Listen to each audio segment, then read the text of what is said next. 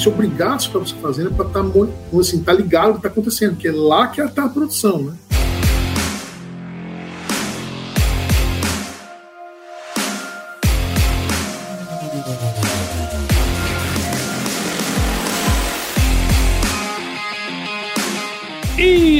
Aí, pessoa! Seja muito bem-vindo, muito bem-vinda a essa série especial aqui no Canivete Cast, em que a gente vai preparar o profissional para atuar na pecuária do futuro. E nesse episódio aqui, que nós estamos começando a segunda temporada dessa série, a gente vai falar sobre a atuação dos consultores que trabalham, né, nessa área de manejo, de pastagem e tudo mais. E para falar com a gente sobre isso, eu tô aqui com o Rodrigo Paniago, que é engenheiro agrônomo pela Exalc e é diretor da Boviplan Consultoria e membro da Associação de Profissionais de Pecuária Sustentável. Rodrigo, muito obrigado por estar aqui com a gente, cara, e seja super bem-vindo ao Canivete Cast. Poxa, Paulo, eu que agradeço aí o convite e nada mais agradável que fazer aquilo que a gente mais gosta, né? É isso aí, cara. Já são mais de 20 anos fazendo esse negócio aí, né, meu? É, rapaz, eu tô nessa faz tempo. Tô fazendo o que eu queria, viu, Paulo? Quando eu entrei na Exalc, era esse meu objetivo. Né? É mesmo? Trabalhar Você sempre com, quis trabalhar com, com isso?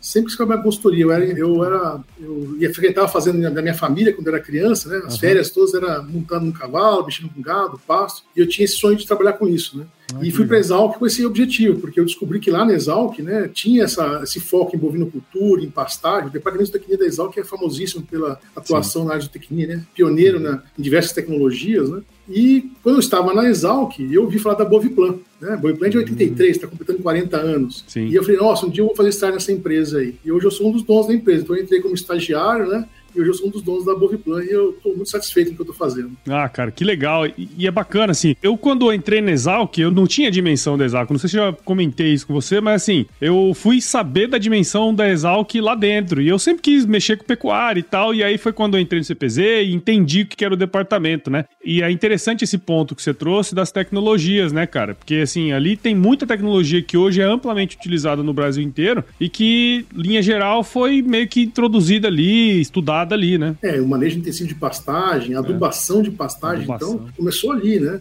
Sim. E eu me lembro que no, lá em 91, quando eu entrei na, na Exalc, né, quando a gente começava a falar em adubação de pastagem, quase voava a cadeira, né? Pessoal achava bravo, ficava bravo. E hoje é uma ferramenta fundamental para quem Sim. quer intensificar a pecuária, né? Manejar Exato. pastagem de forma intensiva é fundamental. Verdade. Você quer aumentar a rentabilidade do seu negócio, tem que otimizar esse uso da pastagem e o manejo rotacionado, ou diferentes manejos intensivos, né, que envolvem a pastagem, integração lavoura pecuária, ou até você adicionar suplementação para você melhorar a capacidade de suporte e ganho de peso do gado. Então, hoje existe um leque muito grande, né? E intensificar a pastagem é a melhor oportunidade né, para o pecuarista brasileiro. Sem dúvida, cara. E assim, você já contou um pouquinho aí, cara, mas conta um pouco da sua história aí pra gente, pra gente entender um pouquinho mais do Rodrigo. Bom, uh, eu sou de Campo Grande, Mato Grosso do Sul, né? E foi aqui no Mato Grosso do Sul. Eu tô, falando de você com você hoje de Campo Grande também. Campo Grande. E aí eu fui para estudar fora, fui para Campinas, né? Fazer colegial, tentar entrar numa faculdade boa. E lá eu fiquei sabendo, conheci um, um ex-aluno, ex hoje ex-aluno, né? Na época ele estava cursando, e mostrou a grade curricular. Eu falei, rapaz, fala de confinamento, pastagem, manejo de pastagem, mas isso não é. Eu não sabia que, para mim, agrônomo mexia só com Aí eu falei, ah, então beleza, eu vou lá. Aí, rapaz, eu entrei lá, quando eu entrei, aquele, aquele monstro daquela universidade, aqueles prédios maravilhosos, né, aquele pessoal, eu falei, rapaz, é, eu vou estudar aqui mesmo.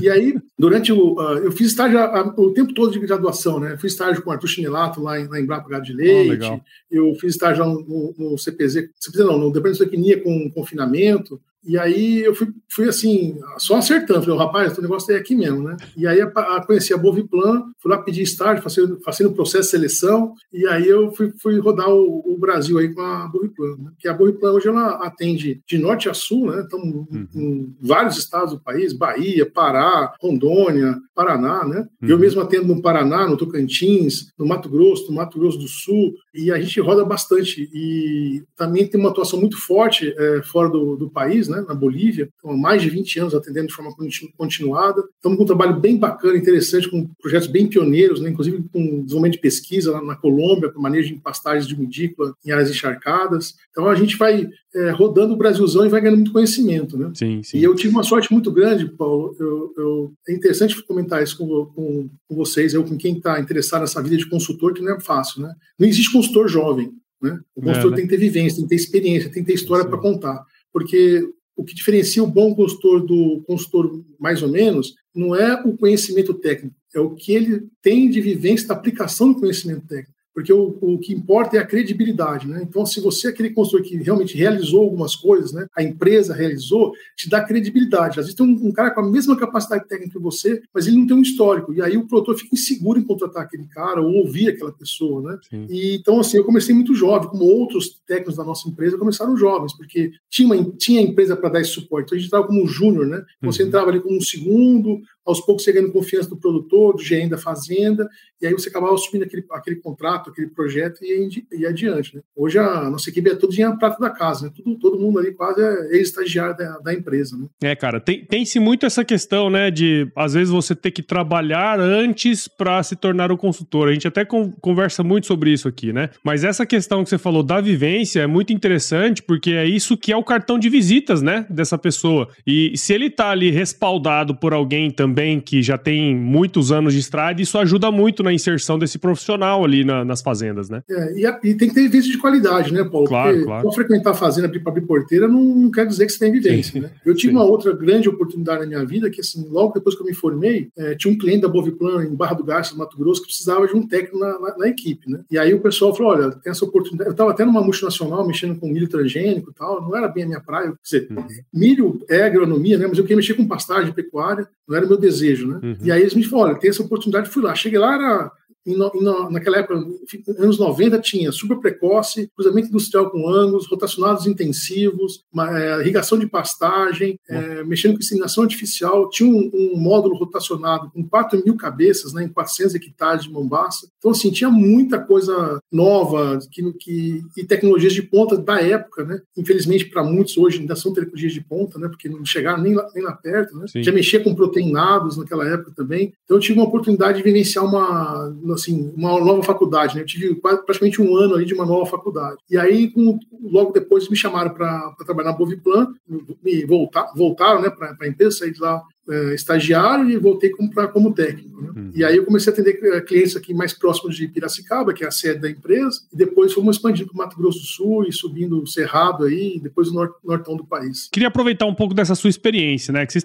você, como você comentou, já trabalha com essa com a parte de consultoria voltado para intensificação agropecuária já, bom, muitos anos. A, a Boviplan mesmo completa 40 anos esse ano, né? E vocês atendem diversos perfis de produtores diferentes. Imagino que cada fazenda deve ser um universo em particular ali, né? Mas eu queria entender do ponto de vista técnico, como que é o trabalho que vocês desenvolvem nas diferentes, nos, nas diferentes fazendas, nas diferentes regiões, cara? Como que é o trabalho implantado ali? Olha, Paulo, justamente por essa diversidade de tipos de clientes, né? Nós temos desde clientes corporativos, grandes empresas, até investidores é, de fora do país, e aquele pequeno produtor, até aquele que trabalha dentro da fazenda, né? Uhum. Então, por essa diversidade de opções, de alternativas, re, diferentes locais, né? A gente foi criando uma, uma forma própria de atender o cliente, né? E o que para nós é mais importante é entender o cliente. É, o cliente é mais importante que a fazenda, porque todo o sucesso do negócio depende do cliente, o gestor do negócio. Uhum. Então, o nosso diagnóstico mais importante, aquele que a gente mais se esmera, é entender como é que é o cliente, qual é, é a cabeça dele, né? qual é a aversão a risco que ele tem, qual é a capacidade é, operacional, qual a capacidade gerencial que ele tem, qual o tempo de dedicação que ele tem.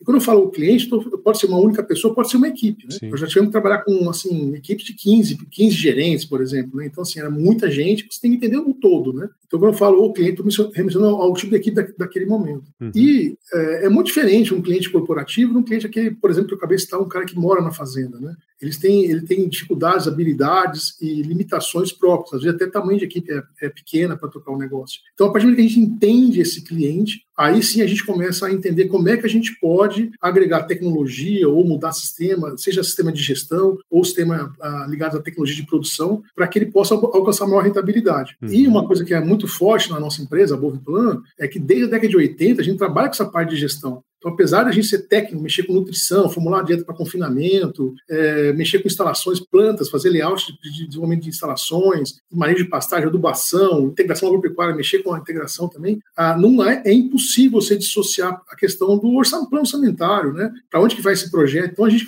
a gente sempre desenvolveu um estudo de habilidade técnica econômica, ou seja, você está aqui, para onde você pode ir? Você pode ir para cá, para cá e para lá. E aqui você tem diferentes riscos, oportunidades, taxas internas de retorno, valor presente líquido, lucro da roupa, lucro para roupa, lucro roupa, lucro por hectare. A gente ajuda a, a esse produtor a encontrar daqueles cenários possíveis para a fazenda dele, para o perfil que ele tem, aquele que vai se encaixar melhor no, no coração e no bolso dele. E aí sim a gente passa a implantar. E aí que a gente entra na pegada da parte mais de tecnologia, que é aplicar aquelas tecnologias que nós colocamos nas simulações econômicas para ele. Uhum. Então, assim, é, quando a gente fala em intensificação, não tem como você intensificar a produção sem intensificar a gestão. Eu costumo dizer o seguinte: quando você está saindo da fazenda, né, e você está conversando com alguém, você olha para o lado, está dirigindo na fazenda, você conversa, discute futebol, discute o ganho, a morte da bezerra, né? Aí você pega uma estrada vicinal, você começa a andar mais rápido, aí você começa a olhar menos para essa pessoa. Depois você pega o asfalto, aí você anda muito ligeiro, né? Você quer chegar logo em casa, aí você praticamente não olha para a pessoa, mas continua conversando. Essa, essa é a intensificação, é mais foco. Né? Então não adianta você intensificar sem foco. E esse é um risco grande, sabe, Paulo? Muita gente quer começar intensificando de cara, já quer botar um pivô lá para irrigar e tal, e a equipe não está preparada, aquela não é a tecnologia para aquele momento, aí eu gasto um dinheiro demais para conseguir um resultado pequeno frente ao potencial que a fazenda tem. Sim. Então, eu, Paulo, eu posso dizer o seguinte, nosso maior desafio é conseguir rapidamente interpretar qual é o gestor. Como é que a equipe dele é capaz de fazer para então a gente entender que tecnologias pode agregar no processo. Sim. Então, o fator primordial de sucesso no negócio de intensificação são as pessoas gente. Cara, e é interessante você falar isso, né? Porque assim, esse processo de conhecer os gestores, as pessoas que estão ali, demanda tempo, né, cara? Porque assim, não é um negócio trivial. Existem livros e livros aí tentando decifrar o perfil da pessoa que tá do outro lado, né? A gente estuda isso e tal, mas é, eu imagino que você deve demandar um tempo absurdo aí de vocês também, até é, ter com clareza o, o perfil daquele cliente, para daí então começar um trabalho, né? Bom, a, a gente treinou isso na República, né? na hora de selecionar, selecionar quem vai morar com a gente. Né? Então a gente começou cedo. Né? Depois começa, começa treinando também, selecionando os estagiários, né? E vivenciando com os clientes, mas você tem razão, não é, não é simples. Né? Uhum. Inclusive, lá na, entre nós, o, a, a premissa é a mesma, mas a forma de interpretar, conhecer as pessoas é diferente. Uhum. E é por isso que a gente fala, ó, é, a, a chegada é ouvir 80 fala 20. Né? Uhum. Né? 80% do seu tempo você tem que ouvir. Então você tem que especular, conversar. Se eu tiver, se eu tiver a oportunidade de encontrar uma pessoa que está disposta a, a, falar, porque tem clientes que não gostam de falar também, né? Sim. Aliás, tem cliente que fala assim: não, eu quero que você. Ele quer que se fale, você descarregue um, um assim, um, um caminhão um, de informação. De tecnologia de uma vez, né? e aí você fala, cara, eu preciso entender você primeiro. Então, o andar, caminhar, essa. A gente exige, né? Olha, a primeira ida, a segunda, a terceira, o começo do trabalho, eu quero você junto comigo, eu quero entender como você pensa, como a sua equipe pensa, e aí ouvir as pessoas de forma inseparada, né? Porque às vezes uhum. a visão que o, que o, gerente tem é diferente da do dono, para o mesmo item, para o mesmo, mesmo detalhe, né? E aí você conversando com as pessoas, conversando com os funcionários. Então, assim, essas idas que a gente vai na fazenda, a gente normalmente já tem nossas visitas mensais, variando de uma, duas, até três diárias, depende do tamanho da propriedade, né? A gente tem que ficar mais tempo na, nessa visita. Sim, e a gente né? fala com todo mundo porque é, é, ligando os pontos que a gente consegue entender realmente o que aquilo que está por trás, às vezes, da, da, da, cortina ou debaixo do tapete, né? Mas sim, é, sim. toma tempo, sim. Mas é a parte mais importante, né? Esse sim. diagnóstico inicial é fundamental. E aí vai da habilidade de cada um de poder puxar, aprender ou, ou ter a habilidade de puxar a língua, né? Sim, e tem essa questão de ser um negócio muito customizado também, né? Porque assim, a partir daquilo ali você vai tirar um negócio e aí vai montar um projeto e cada fazenda é uma fazenda, então acaba sendo um negócio bastante customizado e óbvio, né, cara? É, customização leva tempo, né? Você, você, você, já fez o diagnóstico, né? A gente trabalha assim, né? E isso é, é um pouco complicado, isso atrapalha um pouco a escalabilidade do nosso trabalho. Tem um uhum. atendimento muito pessoal, né? E a gente é, não, te, não, não, trabalha com pacote tecnológico. Olha só, só pastagem irrigada, ou só uhum. é, proteinado, ou confinamento, ou, ou gado branco. Eu, a gente entende qual é a, a habilidade do, do, do, cliente, que cabe na fazenda dele, e aí, para ele, a gente desenvolve o modelo, inclusive os métodos de controle. Na questão de gestão, não adianta chegar com muito, meter um software, ou então meter uma planilha, não sei o quê. Tem alguém que é capaz de mexer? É claro que o software é muito melhor, né? É claro que você tira muito mais dados, muito, você gera muito mais informações, mas a gente tem que saber assim, o que, encaixa em cada um. Né? A gente trabalha muito com qualidade de processo também, sabe, Paulo? E aí, para cada tipo de equipe, tamanho de equipe, você tem que exigir uma, um, do cara uma qualidade de processo. Às vezes você exige do cara uma série de coleta de, informação, de dados e informações, se, se, você não consegue nem trabalhar, tabular esses dados depois ou trabalhar para gerar uma informação. Sim. Então, há uma preocupação muito grande do produtor com um produto, né? com insumo, melhor dizendo. Então, assim, qual o melhor capim, o adubo, a cerca, não sei o quê. Uma série, de, ele sempre está focado em insumo. E ele não enxerga que, na maioria das vezes, as maiores oportunidades ou os maiores gargalos estão nos processos. Manejo de pastagem é um processo. Sim. Manejar pastagem é processo. E é no processo que às vezes você não precisa agregar tanto, não sei um investimento alto, né? Você, você melhorar a forma. Já aconteceu comigo no Pará, por exemplo, no sul do Pará, em 2007, mas eu cheguei numa propriedade, Paulo, e era uma propriedade de ciclo completo, propriedade grande, né? Eles tinham um problema da síndrome da morte do braquiarão, né? Sim, que é uma, uma condição que a região do pessoal do centro do país e para o sul não conhece, né? Mas assim, há, há um acúmulo muito grande de, de água de chuva no solo, a falta de oxigenação para as raízes, e aí a planta fica depauperada e um fungo já está ali e começa a, prejudicar essa planta. É, é, o que acontece, por exemplo, no Mato Grosso do Sul, quando tem aquelas quedas de temperatura ali na, entre maio, junho, né? Que o, logo tem uma desmama assim, aí cai 10 graus numa noite com chuva, os animais é, adoecem e chegam a morrer, 300, 400 cabeças, porque eu concordo de um, um patógeno que está ali, mas não está incomodando ele, não quer temperatura, ele está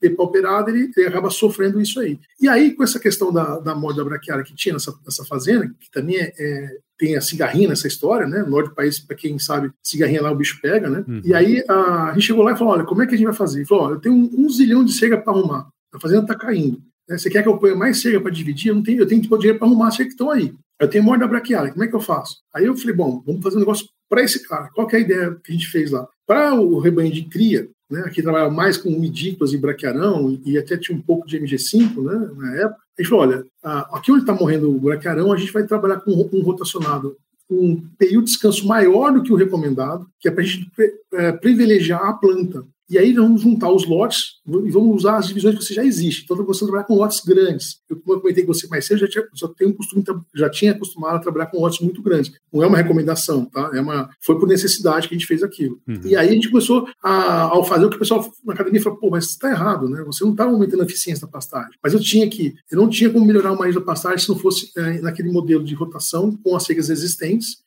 e por conta dessa morte que estava acontecendo, estava num nível em que não valia, estava num ponto que não compensava ir lá e reformar o pasto, né, dava para usar muita coisa, não podia abandonar, e começamos a rodar para segurar essa pastagem. E aí, nas áreas que tinham pânicos, né, e eu tinha uma, uma, lá uma quantidade muito grande de novilhas, né, a gente falou, bom, agora as novilhas eu preciso rodar lá. E aí, as novilhas estavam muito leves, estavam, elas não iam chegar em ponto de, de, de monta se a gente não melhorasse a condição. E aí a questão econômica era pesava, como é que podia chegar com proteinado para resolver a questão de forma muito simples e fácil, que a gente faz muito, né? Hum. Proteinado de baixo consumo, uma ou duas gramas. Né? Porque, bom, vamos rodar mais rápido que o normal eram áreas novas, então pastagens assim, até tinham eram áreas corrigidas, né? Então a gente podia fazer isso. Então, momentaneamente, a gente usou aquela estratégia para depois a gente readequando a fazenda.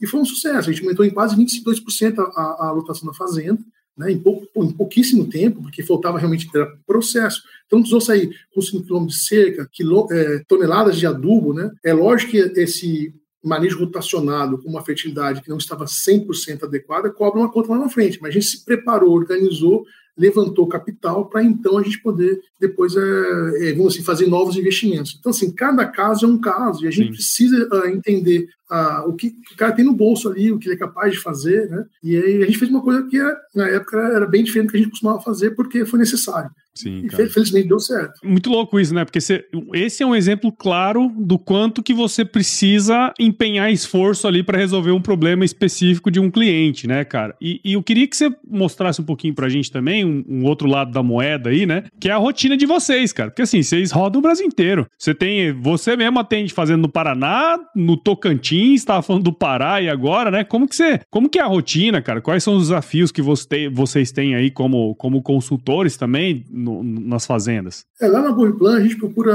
vamos dizer assim, de certa forma, é, direcionar o, o, cliente, porque a gente pegar, para não gastar tanto tempo a gente na estrada viajando, uhum. e também para atender clientes próximos, para diminuir custo. Né? Um custo importante né, é, é a despesa de viagem. Né? Sim. Então, o cara, eu não ganho nada, não tenho uma empresa, agência de turismo, né? eu não ganho nada com a passagem, né? ele também não ganha nada. Então, a gente, a gente acaba procurando fazer esse tipo de aproximar. Mas, em muitos casos, acontece, ele, a pessoa quer aquele consultor, e aí a gente vai, faz, como eu te falei, é customizado mesmo, né? que a gente faz o uhum. atendimento. Então, a gente passa muito tempo na estrada. Né? Então, e depois da, da pandemia, aí, piorou demais a questão dos voos. Para quem faz um trabalho que a gente que visita diferentes estados, né, a gente uhum. perde muito tempo na estrada. E essa é uma outra dificuldade que a gente tem para escalar, para atender mais clientes. Né? Então, essa, a, a, muitas vezes a gente faz, a, alguns clientes a gente faz assim, vai a cada dois meses, fica mais tempo né, para uhum. esse custo para ele, mas assim, é, é importante que a gente esteja próximo, sabe, é, Paula? O ir todo mês, tem gente muito íntimo do que está acontecendo na fazenda, os problemas indiretos que, que causam problemas na, no que é importante, né? Uhum. É, a gente consegue entender as pastagens, então entender a equipe e principalmente cada vez que a gente vai lá, a gente fica treinando. O tempo todo é, é, é praticamente treinamento para a equipe que vai trabalhar com o manejo da pastagem, sabe? Sim, então sim. isso é importante, porque muitas fazendas não cabe você contratar um cara só para ficar com de olho em manejo de pastagem porque a fazenda é pequena, a equipe não, não cabe. Aí essa pessoa, a pessoa que está lá, que vai manejar, não tem uma habilidade, vai ter que cuidar tanto de, de outros assuntos ligados à comercialização de gado e tal, como a gente pastar. Então começa, o cara tem uma vida complexa também, né? O, uhum. o gestor ou o próprio proprietário. Fazendas maiores, a gente insiste muito, ó, contrate um técnico, bota a pessoa aqui, porque qualquer poucas gramas que você melhorar o desempenho, esse cara tá pago. Né? E você e, e outra coisa, é, pastagens bem manejadas, especialmente manejo rotacionado, uso racional da pastagem, você preserva a pastagem, você aumenta a vida útil dela, você tira o custo da reforma. A gente fala, olha, você pensa bem, o tempo que o pasto fica descansando aqui, e aí você somar a toda rodada, quantos dias descansa, tem pasto que descansa mais de 300 dias por ano. Ela fica uhum. sem gado, gente. Então aumenta a competitividade do passe em relação a plantas invasoras. Né? E aí esse, esse estar lá é complicado para nós, com frequência, por conta dessa questão de, do deslocamento, o tempo. Né? Sim, cara. O mais bacana é que assim, a gente tem que estar tá lá sujando a botina com a turma e tem que estar tá de olho nas contas também. Então a gente, a gente fica vamos dizer assim, muito a parte técnica, mas a parte técnica de produção, mas muito a parte, a parte de, de gestão. Sim. Alguns casos a gente consegue melhorar isso porque a gente começa, já conhece, começa a frequentar a fazenda e começa a conhecer a fazenda e conhecer bem as pessoas. Então, vou colocar, ah, isso aqui não está muito bom, sei que ele está exagerando ou não, né? E aí, agora com o WhatsApp, tem foto, tem vídeo, então assim, melhora muito. A gente consegue até, alguns reis eu consigo já, é, vamos dizer assim, é, não ir com tanta frequência e consigo atender à distância. Uhum. A, gente tem um, a gente tem um software de gestão, a gente foi obrigado a desenvolver um software de gestão para fazenda, né? é um ERP Web Service, e ele tem essa, uma, uma das funcionalidades dele é esse, esse, manejo do rebanho. Né? E, por exemplo, tem uma funcionalidade muito bacana que a gente consegue registrar 100% das movimentações de gado. Então, se morreu um animal, se mudou 20 cabeças para cá, entrou duas para lá, tem tudo registrado e fica diário. Então, uhum. se o cara me ligar hoje, olha, eu estou com um problema assim, eu acho que o passo lá não está aguentando, como você falou, já está na hora. É, que gado que eu posso pular? Eu posso juntar um ali ou não? Aí eu já abro o computador e vejo todo o histórico ali que está. Eu sei, eu filtro ó, quais são os lotes que eu posso juntar, é, quais são os pastos que estão vazios, né? E aí começa a falar com ele rápido. Porque antigamente, Paulo, a gente, a gente tinha que. Ah, eu vou ter que ir aí para ver, cara. Puxa, e aí é complicado, sabe? Sim. E quando a gente não está muito próximo, projetos no começo, né? É um pouco arriscado você se lançar a fazer uma sugestão sem conhecer direito a, a fazenda. Né? Sim. Então, essa é uma das nossas grandes dificuldades, é essa agilidade em, em conhecer o todo e estar tá com todas as informações na mão. Porque Sim. eu falei para você que são gente, né? É, é o dom da fazenda que decide qual é o nível de controle que ele tem. E fazendas que não tem controle é comum. Paulo, é tão ruim assim o nível de, de, dados que as fazendas coletam, que elas mantêm, que é normal. Estou falando que é normal chegar numa fazenda, inclusive fazendas de corporações, tá? Se chegar lá, o mapa não é, não é a realidade. Chegar, o mapa é aquilo que alguém no, no passado tinha projetado. Ele tem um mapa do que era projetado e que nunca foi feito. Não tem cercas novas, tem cercas foram desmanchadas. Aí você quer acertar o mais do cara, você tem que ir para o campo rodar. Às vezes tem que ir lá mandar um, um, um técnico nosso medir, ou pedir para ele contratar alguém para medir. Eu estou com um cliente no Mato Grosso que nós estamos há meses tentando resolver o mapa, fazendo muito grande, claro, né? Estamos há meses tentando resolver o mapa, porque cada vez que faz um levantamento lá, descobre-se uma coisa nova. Agora ele tá, o cara pegou quente lá, agora vamos ver se está tudo certinho, tem as, as medidas certas, né? A Sim, propriedade. Cara. Uma das dificuldades que a gente tem é a qualidade que a informação chega até nós. E aí a gente nos obriga a estar lá mais presente, para então a gente possa se sentir mais seguro e fazer as recomendações mais assertivas. Esse trade-off é muito complexo, né? Porque assim, ao mesmo tempo que você quer ajudar o seu cliente a ganhar mais, você também tem que cuidar da, das contas dentro de casa, né, cara? Até porque você ficar colocando gente na estrada aí toda hora e tal, de alguma maneira isso não vai ser saudável aí pro caixa, né? Então é, é complexo, é uma decisão que não é lá muito difícil, né? E a gente sabe que as distâncias são grandes. Você está falando aí de uma fazenda no estado de Mato Grosso. Ah, é aéreo, é carro, tem o perigo também, né, cara? Pô, e aí? de madrugada, assim, pega aqui em Campo Grande, os voos estão horríveis, né? Tem que pegar um voo duas e meia da manhã, aí depois você vai chegar lá depois do meio-dia, aí tem que pegar mais cinco horas de estrada. Você gasta um dia viajando, né? mesmo um viajando de avião, né? É isso aí, a, é verdade. A, a logística não está muito legal, né? E gente, o que a gente, o que nós mais temos de precioso é o nosso conhecimento. Sim. Mas eu preciso do tempo, Sim. né? E se eu gasto tempo na estrada, é, é muito infrutífero, realmente, para a gente melhorar nossa, nosso faturamento da empresa, né? É, sanar, sanar e o caixa ficar bonitão, né? É isso aí, né? Todo mundo precisa ganhar, né, cara? Isso. Você comentou ali atrás que além do Brasil, vocês atendem outros países aqui da América do Sul, né? Quer dizer, o Brasil já é, né, um lugar assim enorme, cara. Pensando em América do Sul, sei lá, acho que Bolívia, Colômbia, acho que vocês têm, também têm cliente, né, cara? Isso. Como que vocês se estruturaram ao longo do tempo para conseguir atender a todos, mas pensando naquela qualidade que você comentou. Atender todo mundo com o mesmo nível de qualidade. Como eu falei, assim, a maior parte da equipe é prato da casa. Então a gente tem um, um trabalho de treinar estagiários aqui. Né? A gente treinou muito, gente, muito estagiário. Tem estagiário, esse estagiário nosso que é professor de universidade aí já. É. Né? Então, tanto, tanto tempo de, famoso, inclusive. e aí a gente, a, gente tá, a gente conta com essas pessoas e muitas vezes deixa uma pessoa lá para fazer aquele dia, aquele, aquela, aquela aquela melhoria na qualidade da, da coleta das informações para que a gente possa auxiliar o, o nosso cliente. Né?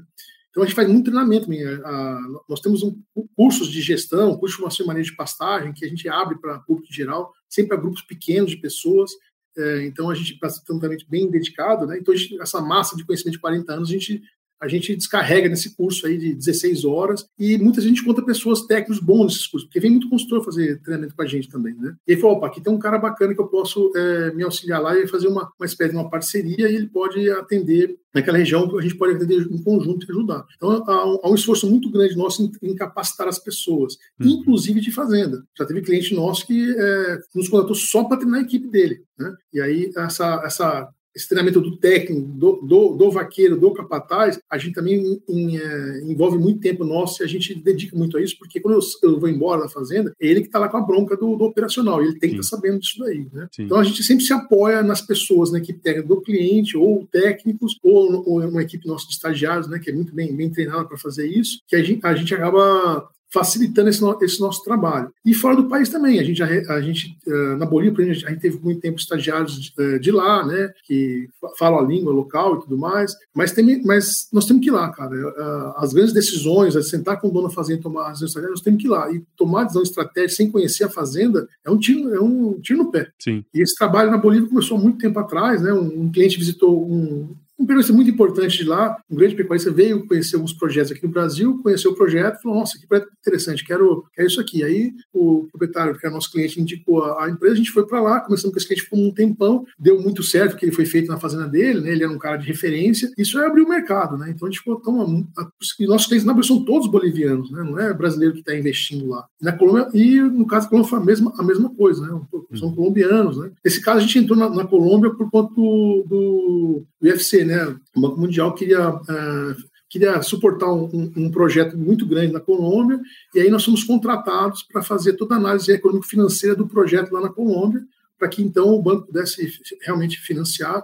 É um projeto fabuloso, até o CIA está envolvido no processo de pesquisa com controle de crédito carbono, o manejo da pastagem, né, que a gente está fazendo, está provado que é sequestrante, tem um balanço positivo, e aí isso abriu até margem para esse produtor ele pegar dinheiro mais barato fora do país para investir no negócio dele, está tá escalando muito, muito bem isso daí. Sim, sim. E tá. uma coisa importante, Paulo, é assim, a gente gasta muito tempo na estrada, é, trabalhando, é claro que a gente vai, é, a, cada novo desafio a gente aprende bastante, né? E a gente tem uma, um trabalho bacana na empresa que a gente se encontra e dedica um tempo muito grande para trocar figurinha entre nós, né? A gente, a, gente, a gente estimula o máximo isso daí. Então, o que o cliente vivencia no norte, outro vivencia aqui no sul, a gente compartilha compartilha. Então, às vezes, uma, tecnologia a gente pode adaptar para outro local, né? E uma, que não é aplicada naquela região, não deveria ser, ou em tese não é indicada, porque ninguém validou cientificamente. A gente, a gente vai ganhando esse conhecimento e vai, vamos, assim, inovando a forma de, de, de conduzir por causa dessa troca intensa que a gente tem, né? De, entre, toda a nossa equipe de, de, de consultores aí.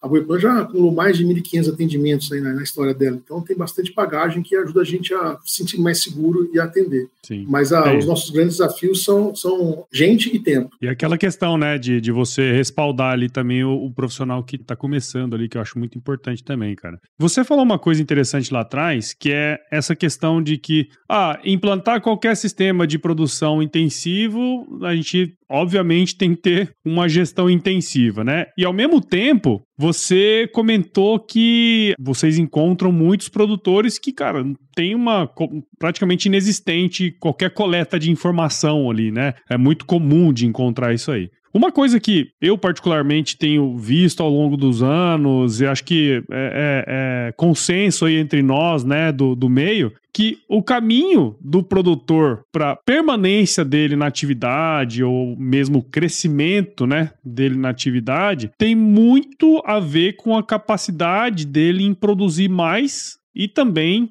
produzir de forma competitiva, porque afinal, né, no, no fim das contas, o que importa ali é a última linha, né?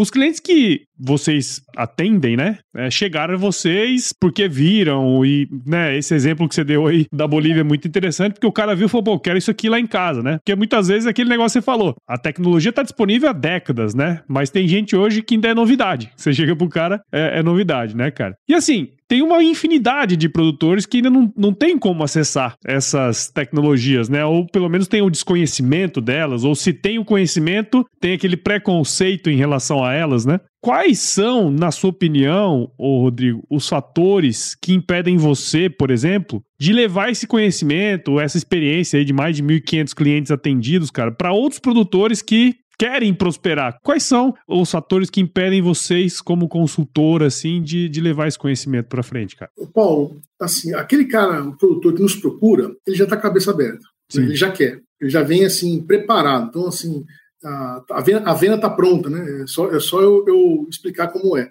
para ele. Mas tem a, o perfil dele, né? Tem o jeito dele, a versão dele a risco. Já aconteceu do ter cliente que fiquei um tempão com ele, ele falou, mas por que você me contratou? Né? Não era para isso? Por que você não está implantando? Né? E ele é inseguro, apesar de você mostrar, a gente faz muita conta, né? A gente tem, tudo nosso que a gente, recomendação tem, tem análise financeira, né? Olha, tá aqui, tá provando para você que a conta fecha. Eu estou inseguro, a, meu, meu funcionário não vai dar certo, eu falei, então troca o funcionário. Você está deixando de faturar, de aumentar, é a culpa do funcionário? Eu falei, a culpa não é do funcionário, é sua. É você que está escolhendo os caras errados para trabalhar no seu negócio. Então, assim, é, dá oportunidade para outra pessoa. Você está com esse cara aqui há tanto tempo tal, e você vê que ele não, não, não consegue se adaptar a essa nova realidade. E tem outras pessoas muito boas no mercado. Dá oportunidade para esse cara que é muito bom, que ele vai, ele, vai, ele vai se satisfazer, ele vai ganhar dinheiro e você também, né? Uhum. Junta com pessoas que estão com, com o mesmo objetivo ou que estão disponíveis a, a fazer. Então, assim, a, a, apesar, apesar do proprietário sempre botar a culpa nos funcionários ou no gerente dele, assim, é ele que escolheu o gerente. Sim. Ele que decide se o gerente vai, ser, vai, vai, vai ter que mudar, ele que vai pressionar o gerente para se, se adequar. É ele que tem capacidade de falar assim, não, para aqui, vai lá estudar, vou te mandar para um curso, vou te mandar fazer um treinamento. Tem tanta gente dando treinamento de qualidade, coisa boa, na parte de gestão de fazenda, na parte de manejo de pastagem? Lá na escola mesmo, né, o centro de treinamento, né, a gente também faz para o Brasil afora um monte de curso, tem outras pessoas fazendo e são bons treinamentos. E a pessoa, não, não posso sair da fazenda, você está fazendo coisa no roda, então tá errado. Se o cara consegue ficar dois, três, quatro dias fora da fazenda num ano para se capacitar para ser melhor para você, tá muito errado. Né? Você está perdendo dinheiro para caramba e assim, a gestão tá, tem uma coisa errada porque o cara não poder sair de lá. Esse, esse, é, esse é, um, é, um, é um desafio, né? O cara, assim, o proprietário desapegar de alguns conceitos que ele tem na parte de gestão para capacitar a equipe dele, né? Isso é fundamental. Ou, ou até trocar, que não é legal. Eu, raramente a gente chega no proprietário e fala, troca esse cara aqui. Isso é uhum. péssimo. Se o cara tá lá, ele tem, tem um, tá, tá, tá, de alguma forma deve estar harmônico o ambiente, né? Porque você tem que entender, fazenda é uma comunidade, né? Uhum. Não é igual uhum. na cidade. Você pode não ser amigo do cara e ir embora. Se tem um cara que é inimigo seu andando fazenda, é, é até risco, é até coisa perigoso, né? Perigoso. Então tem uma harmonia ali, o cara tá ali porque tem uma confiança, ele tem algum valor, né? Talvez ele não foi incentivado adequadamente para melhorar. E aí que a gente chega e vamos melhorar esse cara, porque a gente precisa desse cara preparado, capacitado para que as tecnologias sejam implantadas. Né? Uhum. A culpa nunca é do, do, funcionário, a culpa é sua, porque é você que mantém um, um péssimo funcionário ou você que não quer capacitar o funcionário que está aqui na sua propriedade. Sim. E no ponto de vista do consultor, cara, o que, que deveria acontecer assim para vocês conseguirem ter mais clientes também, né? Porque uma coisa é você atender é, um, uma, um profissional atender 20, outra coisa seria ele conseguir atender 50, né? Dentro daquele processo que a gente estava comentando ali atrás de escalar esse negócio, cara. O que que, por, por que, que vocês acham que não, não, não dá para aumentar tanto assim? Tecnologia, cara. A gente precisa de tecnologia, né? Outras tecnologias, né? Para ajudar. Foi engraçado que na pergunta anterior você me lembrou de uma, uma história, uma história bem bacana e eu não, eu não falei porque eu não queria deixar de responder a sua pergunta, né? Mas agora eu não consigo me controlar. Você falou, ah, tecnologia há décadas, né? Manejo rotacionado, cara, ele tem 70 anos que existe, né? Imagina, o primeiro livro publicado tem quase 70 anos. Então o cara desenvolveu, ah, naquela época não é agora, você escreve que está publicado. É. Demorava anos para ser um livro, né? Tem Sim. 70 anos. Eu tenho, tenho um, nós temos um cliente, ele foi até a capa da DBO no, no, no, ano passado, é uma capa assim, 30 anos de rotacionado, né? Hum. É um projeto que o Manfred, meu sócio, que desenvolveu há muito tempo atrás, ali em E se você tem uma ideia, até hoje está com, tá com Tobiatã e Colonião, o rotacionado, né? De forma, de forma eficiente, né? Sim. Passo realmente longevo e alta, altamente produtivo. Aí, lá, a gente tinha, assim que implantou esse, esses dois rotacionados, né? Estou é, falando desses mais antigos, né? Hum. Lá tem muito mais rotacionados. É, a gente fez um controle muito forte, assim, do que entrava e saía de, de peso de gado, o que gastou, quantas horas de máquina, quanta dedicação. Então tinha um controle, uma gestão já naquela época, né? Muito boa. O pessoal lá é muito competente, realmente. E aí a gente tem um histórico desses dados. O que a gente faz quando a gente vai dar um curso de formação e manejo de pastagem? A gente vai lá para aquela localidade, coleta os dados de preço da, daquela região e eu ensino essa planilha. Aí eu apresento para o cara, olha, vamos fazer aqui a, quanto, vai, quanto paga, quanto investe, reforma, constrói cerca, bebedouro, põe o gado, todas as despesas, todas, sempre sem falar, tá, quanto está dando de lucro por hectare? Aí dá um valor absurdo, mesmo com os valores de, a, a, assim, não tão favoráveis como estão agora. Aí o cara fala, aí eu falo, tá errado, tem que botar na conta o custo do, da compra do bezerro. Ainda puxa um valor muito alto. Aí fala, só que é o seguinte, ninguém ninguém vai adubar pasto, botar seis, oito cabeças, dez cabeças por hectare, para depois não, não, ter o que fazer com ela na seca. Então, ah, vai para área de pastagem, vai para o confinamento. Mas as pessoas fazem confinamento. Vou botar um confinamento. Aí eu boto o custo do confinamento também, que tem uma margem muito apertada. Ainda assim, dá lucro alto. 2 mil, 3 mil, 1.500 reais, depende daquela região, por hectare de lucro no ano. Estou falando de lucro bruto, né? Claro. É, aí o cara fica espantado. Nossa, mas olha tudo isso, isso aqui e tal. Eu falei, é, para aquela área que você adubou, mais a área de confinamento, mais a área de produção de silagem, você juntar todas essas áreas, distribuir tudo isso aqui, o lucro, o lucro é alto. Então é altamente competitivo com outras atividades agropecuárias que tem à, disposição, à sua disposição. Aí falou, mas espera um pouquinho, deixa eu te contar de onde que vem esses dados. Esses dados aqui são lá de 96, lá de 95, hum. com a tecnologia de genética daquele ano. Naquela época não tinha proteinado, era sal pureia. Sim. Né? a equipamento de cerca elétrica que, que, daquela época era uma coisa horrível, né? Tobiatã, colonião, ninguém mais planta isso. Uhum. Então, assim, tudo que você pode imaginar de tecnologia daquela época dá esse resultado. Imagina se a gente pensar em, em, em Nelore de hoje, um Tamani, por exemplo, né? ou um Zuri, ou um Kenya, que é um espetáculo de um capim, né? muito, muito mal usado, por sinal. O pessoal dá muita atenção para o tamanho, porque ele é muito fácil de manejar. Uhum. E o Kenya está ficando de lado e é uma oportunidade interessante. Escutem isso daí. Testem, avaliem. Legal. E aí o cara fica mais. Aí o cara fica, poxa, então se eu trazer para de hoje um negócio arrebenta a boca de balão? Bom, pode arrebentar a boca de balão, depende só de você. É você que tem que aprender a lidar com isso, você que tem que ter habilidade gerencial e capacitação de forma técnica para que ela seja capaz de operar isso a campo. Né? Então, assim, essa, essa inovação tecnológica que a gente está falando, muitas vezes chega de coisas de. Estou aplicando coisas de 50 anos atrás alguns clientes. Uhum. Como estão fazendo, o manejo é completamente abandonado, vamos dizer assim. Sim. Né? É. Fala, Pô, eu falar, cara, eu tô, trazendo para esse cara uma coisa que já existe há 60 anos. Aí eu falo para o cara assim, agora, imagina o seguinte, faz uma conta aí, esse lucro todo que, pode dar, pega das opções o que dá o menor lucro aqui, né? O que, o, aí agora uhum. soma esse lucro no tempo e vê quanto dá de terra para você comprar de terra.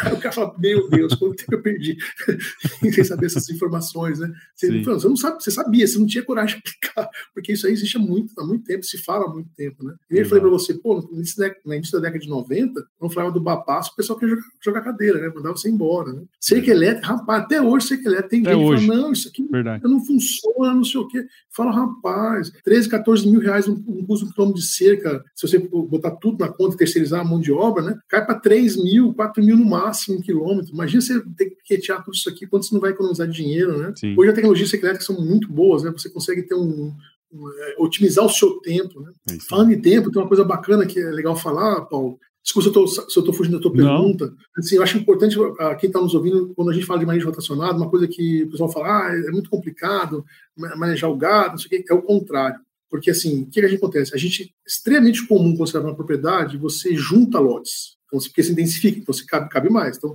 uma pastagem que estava com, vamos falar de manejo semi-intensivo, aquele que não tem adubação nitrogenada, né? É normal você elevar de 1 a 1.2, 1.5 A por hectare, que era uma, né? Ou, ou para onde vai quando você quer sair para alta botar 5, 6 UAP. Estou falando de sequeiro, estou falando de nada irrigado por enquanto, né? E aí você acaba tendo que juntar lotes. Então, quando os vaqueiros vão fazer o manejo, vão fazer o rodeio do gado, eles vão visitar menos lotes.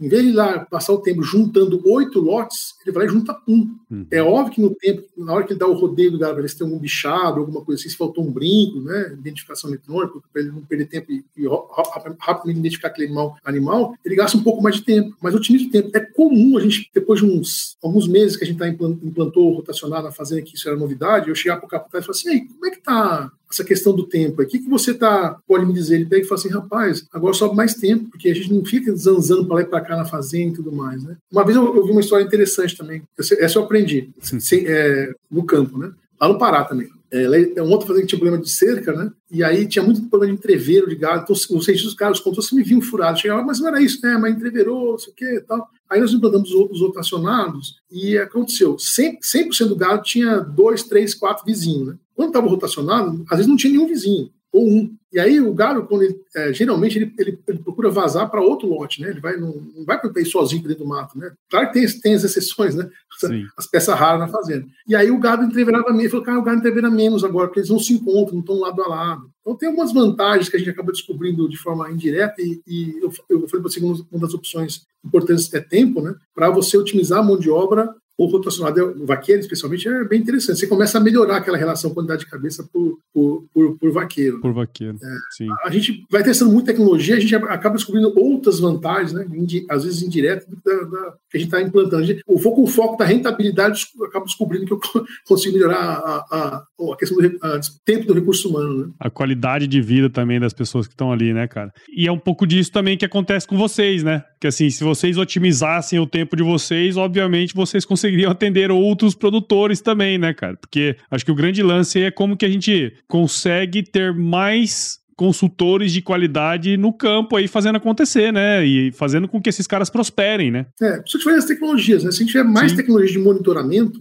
né, de gado, tá chegando, né? Tem muita coisa uhum. vindo. Eu, agora é, é, frequente eu ir numa fazenda e a gente avaliar passo com drone, por exemplo, né? uhum. né? É, a gente perde, perde menos tempo circulando na fazenda, né? Sim, tempo sim. Ficar zigue-zagueando a fazenda. A gente até tem alguns projetos que a gente faz isso, quando é projeto zero, né? A gente já monta um projeto que a gente chama de circuito gerencial. Já, já cria um modelo de andar na fazenda para o gerente, para o dono da fazenda, em que ele abre menos porteira, vamos dizer assim, mas não é para preguiça de porteira, não. É para ele gastar menos tempo circulando pela fazenda. É uhum. comum chegar em fazendas que a, a, a, não existem boas estradas. Eu falo, cara, estrada é importante por causa do seu tempo para você andar mais, visitar a fazenda. Você tem que, eu, tenho uma, eu tenho uma cliente no, no Araguaína que ela fala que tem que perambular pela fazenda, mas é isso mesmo. Você tem que perambular pela fazenda, porque às vezes você, você, você mantém seu olho é, ligado no que está acontecendo, qual a qualidade que meu gado está, né? Tá, tá, todos os postos estão abastecidos, né? Como é que está a manejo do pastagem? Se você não tem dificuldade, ah, só quando for de moto, só quando for a cavalo, você perde muito tempo. Sim. Você acaba não indo, né? Você acaba priorizando, fica ali rodeando, rodeando o, o galpão, né? Pra, preocupado com uma, coisas que não são diretamente importantes, na, não estão diretamente ligados na, na, relação direta na, no faturamento, na rentabilidade do negócio, e fica preocupado com arruelas, né? Sim. Porque então, assim, você tem que ter essa liberdade de circular pela sua fazenda. Você tem que, você tem que se obrigar a circular pela sua fazenda para estar tá, assim, tá ligado no que está acontecendo, porque é lá que está a produção, né? Isso aí. E, e muitas vezes nem tem isso, né? Não tem corredores. É, corredor é bom para otimizar a mão de obra também, claro, mas. É, ou então as estradas são ruins, ah, quebrou, não dá para passar lá, caiu a ponte. Aí o cara fica assim, um ano para arrumar uma ponte. Às vezes uma ponte não é tão cara. O tempo dele que é caro. Né? Se ele ficar não ir para o lugar ou, ou, ou, gastar muito tempo para circular na fazenda. Então a gente, a gente estimula muito essa questão de logística interna, né? porque quanto melhor o monitoramento, melhor vai ser a coleta de dados, quanto mais dados é, fidedignos, melhor pode ser a, a, a, informação que chega até você, e aí você vai analisar informação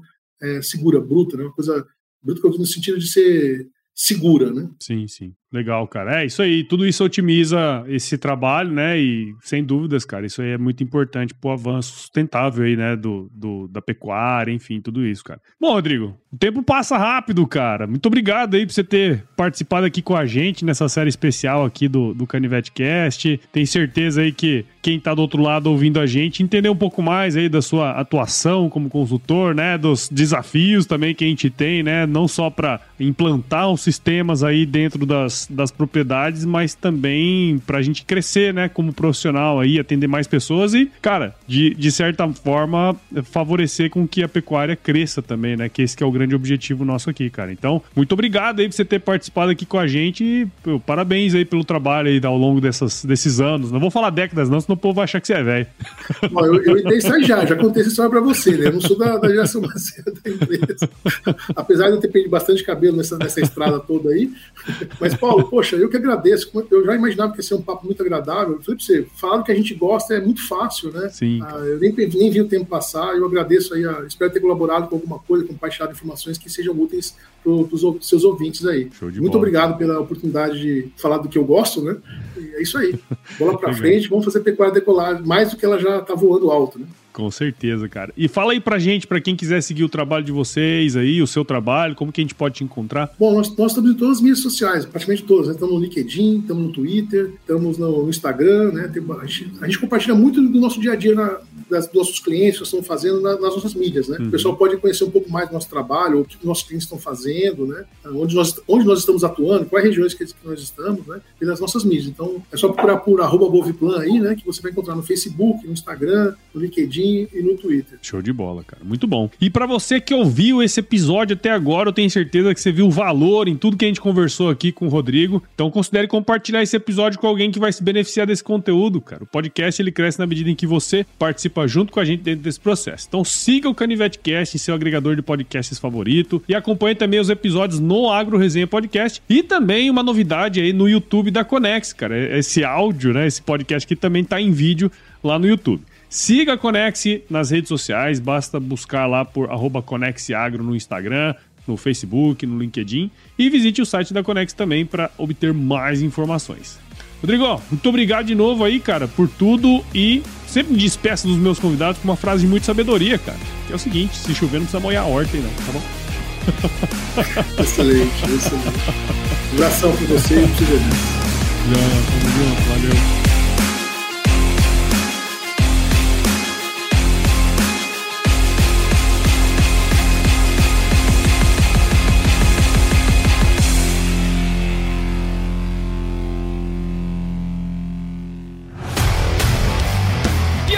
Você gostou desse podcast? Se gostou, considere compartilhar esse episódio com alguma pessoa que irá se beneficiar desse conteúdo e nos ajude a alcançar ainda mais pessoas. O roteiro e apresentação desse episódio foi do Paulo Ozaki, a produção do Agro Resenha e a edição do Senhor A.